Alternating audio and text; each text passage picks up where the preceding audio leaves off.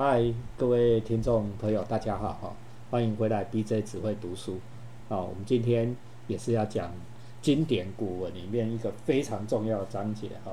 这一段呢，在以前的我们的公课本里面有，现在已经没有了哦。是我们大家都耳熟能详的一本书，你或许都听过《三国》啊，但是你没有真的欣赏过《三国演义》的文字哦。这一代的年轻人可能是这样，所以我们特别挑了一段，今天。挑了一段哦，《三国演义》里面的《空城计》哈，跟大家分享。我们请齐鲁。好，哎，各位先生大家好。那反正三国三国时，哎，就是三国时代是那个，先介绍一下背景啊。三国虽然大家都应该知道，还是去讲一下。就是三国时代是汉朝末年的一个那个军阀割据的混乱时代嘛。那《三国演义》就是描写这个时代的英雄故事的小说，这样。那现在因为有很多三国背景的电玩游戏啊、动漫作品啊什么很多很多，就是应该也不用特别介绍了啊。那作者《三国演义》的作者是叫罗贯中，是元末明初的人。那假假如要背这个作者年代，其实很好背啊，就是你要想说《三国演义》是一本以那个那个蜀国这个历史上的弱国为正统的小说嘛。那是主要是描写这个弱国的这个统帅将领，就是就是赵关，就是刘刘关张啊、赵云啊什么这些人，哎，诸葛亮啊，如何真如何坚守自己的那种道德，然后凭着那个高超的武力啊、智力，然后面对比自己还要强上数倍的敌人，最后取得胜利的故事嘛。那那这本书特殊的地方是说，呃，我一般我们看历史历史书都是胜利的人写下来，就是后代胜利的人写的嘛。嗯哼，那可是这本书《三国演义》呢，很特殊，就是它是其实是主角是失败的人，就是最后最后蜀国是是失败的嘛，对啊，那蜀国是弱国这样，所以这本小说是用失败者的角度去写小说，去歌颂这个弱者的这个奋斗，那这这个东西，对，很特殊很重要这样，这个也是很重要的阅读素养，就是说胜，我们是说胜者写历史，对不对？败者写小说啦。哦，小说是主要是描写这些弱者的、的弱者的、弱者的的人生的奋斗的过程。好，OK，来，好，那就是元末，诶，作者的年代是在元末明初嘛，所以说其实作者应该也是寄托自己想要就是平乱世的梦啊。但中国历史这么长，乱世很多嘛，那可是你就记说，因为明清的时候才开始流行小说，所以。那明朝前面一个乱世是什么？就是元末明初啊。那《三国演演义》这个作者罗贯中就是诞生在这样的一个时代啊。这样子去记年代就很好记，这样。那有有有有一个说法是说，那个那个这个写那个《水浒传》的这个施耐庵就是罗贯中的师傅，这样。对啊。那罗贯中除了写《三国演义》和其他的一些历史小说、历史演义小说之外，也也也对这个《水浒传》有增补，这样。哦，这一段文坛的传说哦，我也写在我的小说《浪花》里面。OK，啊，为什么？因为施耐庵是我们新诗的老祖宗啊，新诗的老祖宗写了一一部很棒的小说，是是《水浒传》嘛，对不对？啊，罗贯中又是他的徒弟，啊，就是这样。那那我自己我自己我自己就是四大奇书。就是里面我我自己看的感觉就是我我觉得三国最好看啦，对啊，我我大概就是很年轻的时候也是大概看过整整本的三国这样，那那我觉得三国对于民间的那个文化影响很深这样，那我觉得像红楼的话，我觉得《红楼梦》的话，我觉得就是。好像门槛有点高，然后而且很吃个性，但我到现在就是一直都没有看完。我也没，大概看了十几页而已。我也看了差不多第六回啊，哈，后面就不看了。来，然后《水水浒传》，我觉得就是以前以前的说法就是它有点负面，毕竟都是杀人放火啊。那那西游也是，就是那西游很入世啦。那其实其实讲讲起来就好像有点油，那反而没有像三国这种，就是好像热血啊，纯那很激昂的那种那种感觉。嗯哼，那那我觉得说，比如说，像说，诶，三国里面诶写出一个关公这样的角色嘛，就是关羽嘛，义薄云天这样。那关羽后来就是就变成一个民间现在普遍信仰的神子关公嘛。那可是你看我们一般人就是一般庙就是很少，你有很少听说有拜唐三藏或拜孙悟空的嘛？对，反而有拜猪八戒的，反而有拜猪八戒的哈，对不对？特殊行业啊，特殊行业有拜猪八戒。对，那那那可是就是，所以说就是这种，就是以深入人心来讲，是三国其实是最深入人心的。对，这样子。那我我自己觉得啊，就是西游的话，就是写写的事实上是我们一般的凡人，这样就是我们人是人的各种的喜怒哀乐，这样各种的的的遭遇这样。那可是三国不是，三国写的是英雄，这样，就是这个有有点差别啦。就是我我换一个说法讲哈，就是说，其实像三国这样子历史演义小说写的是神，他写的并不是人性，是神性，这样就是那些怎么样歌颂他们的道德的，他们的如何坚守他们精神，这样，所以是神性这样。那可是像西游这样的神魔奇幻小说，反而写的是人。哎，这样这这，我觉得这是小说的奥秘啊，对吧？嗯嗯嗯。哦，其实我这个分析哦，大家要学哈，这就看看小说哦，要要知道的一个阅读书来。对。那好，那我就还还是今天还是主要讲《空城计》这一段故事。那我就还是白话讲一下故事啊。嗯。那大家可以对照那个原文看，这样。嗯。那可是其实原文已经很好看了啦。但我还是讲一下，就是诸葛亮，就是他北伐嘛，后来后期的时候北伐。然后他分配好各将领的任务，就是自己带了五千的兵马，到一到到西城去搬粮草，一个城叫西城去搬粮草。那而且就是到城里面之外，分了一半人先运粮草走了。那这时候呢，遇到那个司马懿，哦，就是就是魏国的司马懿，带了十五万兵过来。那你想两，他手上现在只有两千五百人，因为五千人分了一半先运粮草走了嘛。那现在手上只有两千五百人，然后跟这十五万的兵力差距太大了，根本无法抗衡啊！而且孔明这时候身边也没有那种万人敌的大将，就只有一班文官啊，大家都很害怕。那诸葛亮这时候上城楼去看，城楼比较高，看比较远，然后果然看到就远方那个烟尘滚滚，大部队兵马奔驰而来。那孔明就传令说，让城内的兵马都藏起来，然后挂在墙墙城墙上的军旗也都收起来。就装作没人的样子，然后把四门、四面的城门都打开来，然后每个门只派二十个阿兵哥在扫地，这样。扫地是阿兵哥最强劲的。对，这是我们的民间传说，这样啊。陆军传说哈，自己，然后呢，啊，那个孔明就自己穿着休闲时尚的服装，就是羽扇纶巾啊，这样。那带着两个书童呢，带着一把琴，这样古筝啊。然后就坐在那个城楼上面悠闲的弹琴这样。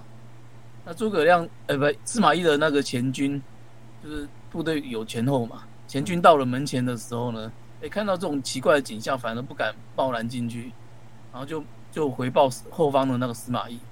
然后司马懿听了，本来也不相信，然后但是他就自己驱马到前面看，一看果然就看到那个诸葛亮在城楼上很潇洒的弹琴，然后马上就下决定说退兵这样。那司马懿的次子司马昭这时候就问说：“诸葛亮没有兵啊，这只是故作姿态。那父亲你何必怕他呢？”然后司马懿就说：“诸葛亮为人谨慎，不曾用险。那这一次大开城门，一定有埋伏。如果这次进去的话，一定会中计。”这样。然后诸葛亮就看着司马懿退兵退到很远之后呢，这时候才拍手大笑。然后手下的那些将官们就问他说。司马懿是魏国的名将，哎，怎么大老远带兵跑来，还没打就跑了？那诸葛亮就说：“这人应该是知道我平生不爱用险，啊，就是所以他就会猜测说我应该有埋伏啊。但其实这次我也不是心险啊，不是故意要这样子，就是假装，可是是不得已的。不过他既然已经跑到北北方的山上去，北山去了，那我就派人去山上埋伏他，然后就派了什么什么。”张苞关心什么的，对，然后然后这不讲，然后众将官听了之后就那个就说啊，丞相玄机，鬼神莫测啊！要是我我们的话，早就弃城逃跑了。诸葛亮就说啊，我们只有两千五百人啊，就是要跑，一定跑不远啊，那一下就会被抓，就是对方有十五万兵啊，把我们围起来掉嘛。对啊，那但是他说完想了一下之后，又拍头大笑说啊，要是我是朱马司马懿的话，一定不会。马上就退兵，这样，那就故事就讲到这一段，这样。那这一段故事呢，其实是讲说三国里面有名的两个智将，就是诸葛亮跟司马懿的交手，这样。对。那分析一下，就是假如单讲这，就就是以这一段故事来看的话，其实你可以去看这里面的角色的思考有不同的层次了。我们在打 game 的时候，诸葛亮的智力都一百，司马懿一定九十九，哈，就是两个最厉害的。哎，那最。那刚刚讲说有呃将官的思考，就是人的思考可能有好几种层次。那最基最最底下就是，譬如说那些，诶诸葛亮旁边那些将官啊，或者说是司马昭啊什么之类这些人，他的想法其实就是很直接，打仗就是看兵力啊。那对方兵少就是可以打，那我方兵少的话就要逃啊。这就是最这是第一层最基本的想法。嗯嗯。那个嗯，再来更厉害的的的那个人，就是像司马懿这样。他他打仗的话，会去考虑对方的心理，就是会考虑带兵将领的风格，然后去想说这个人肯定有什么反应。那有些人，有些对方有些人可能爱用奇计啊，那有些人不爱，有些人是情势谨慎的话，那这些将领的个性都要考虑进去，这样，然后再针对他不同的个性去做不同的判断反应，然后能够进行这个层层面的思考的将领，其实已经是非常优秀的的好的好的将领，像司马懿这样。但是最最厉害、最高的一层是像诸葛亮这样，他是能够预想到对方的判断，然后再再再做判断这样。那用现在的网络用语的话，就是我预判了你的预判这样子，就是你预判了嘛，但是我又可以再预判你的预判，这样就多了一层这样。对，啊，那那所以就是可以看说，这个故事实上是可以看到说，其实就是说，哎，有不同层面的思考了，人有不同的层面的思考。但这整个一一小段故事，我们硬要讲一个总结的寓意的话，就是说，其实司马懿其实有点聪明反被聪明，因为其实司马懿也是很聪明的。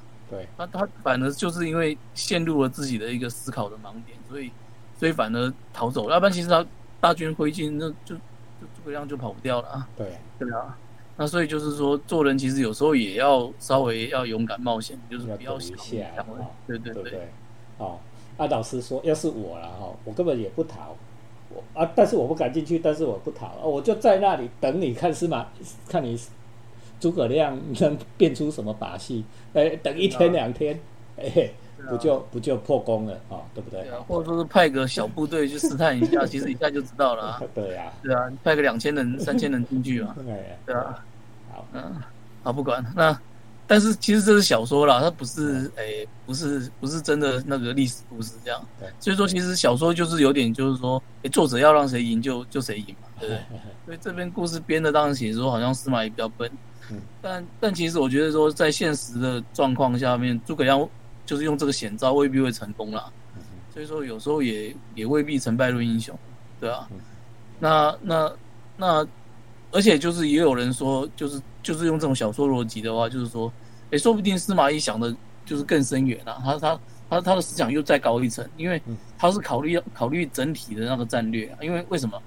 因为他那时候只是魏王手下的那个一个一个将军而已啊。就是当然我们知道后面就是什么司马家就是篡位嘛。对。等到他儿子的时候，就是好像就是对，还是孙子，就是就夺了那个那个就是曹操的那个那一家这样子。对。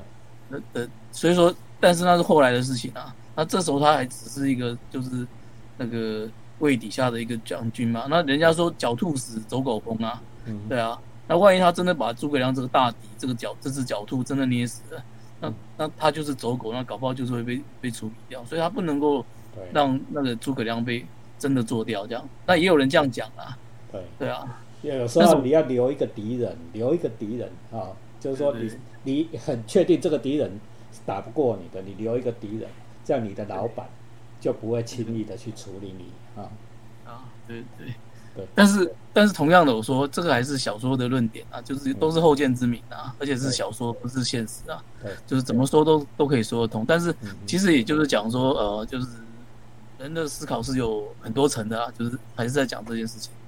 对啊，就是我猜你，你猜我嘛。那我我认为这种就是好像勾心斗角这种，就是你猜我猜这样的这种事情，做人多少要懂一点啊，也不要做人不要直直的这样。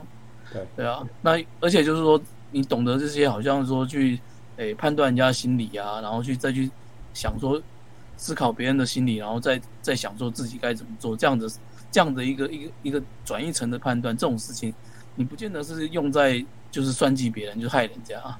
有时候其实你也可以想说，哎，这这你就是可以替人着想啊，就是就是一种体贴啊，就是学习如何体贴嘛。对对啊，那这个不见得是坏事，所以人其实是要学习有复杂一层的的思想啦。对啊，但是但是有时候人也不要想太多，就是好像说处处委曲求全，就是我猜你会怎么样，所以我就故意呃委屈自己，或者故意怎么样，对吧？但是我说，我觉得其实有时候有时候就是说朋友相交，或者是说我们。在这世界上，哎，做人处事什么，有时候要真诚啊。我觉得最真诚反而是是最简单的，就是我们都在第一层。对对啊，就是怎么样怎么样表，就是我们也要能够坦率的表现自己啊，然后然后然后别人也才能够理解你嘛，也不用想说老是要当诸葛亮这样，就是什么鬼神莫测之极这样，所以未必这样啊。因为这种鬼神莫测的人，有时候反过来说就是搞不好就找不到朋友，没有朋友，因为没有人理解他，没有人懂他，对啊。对。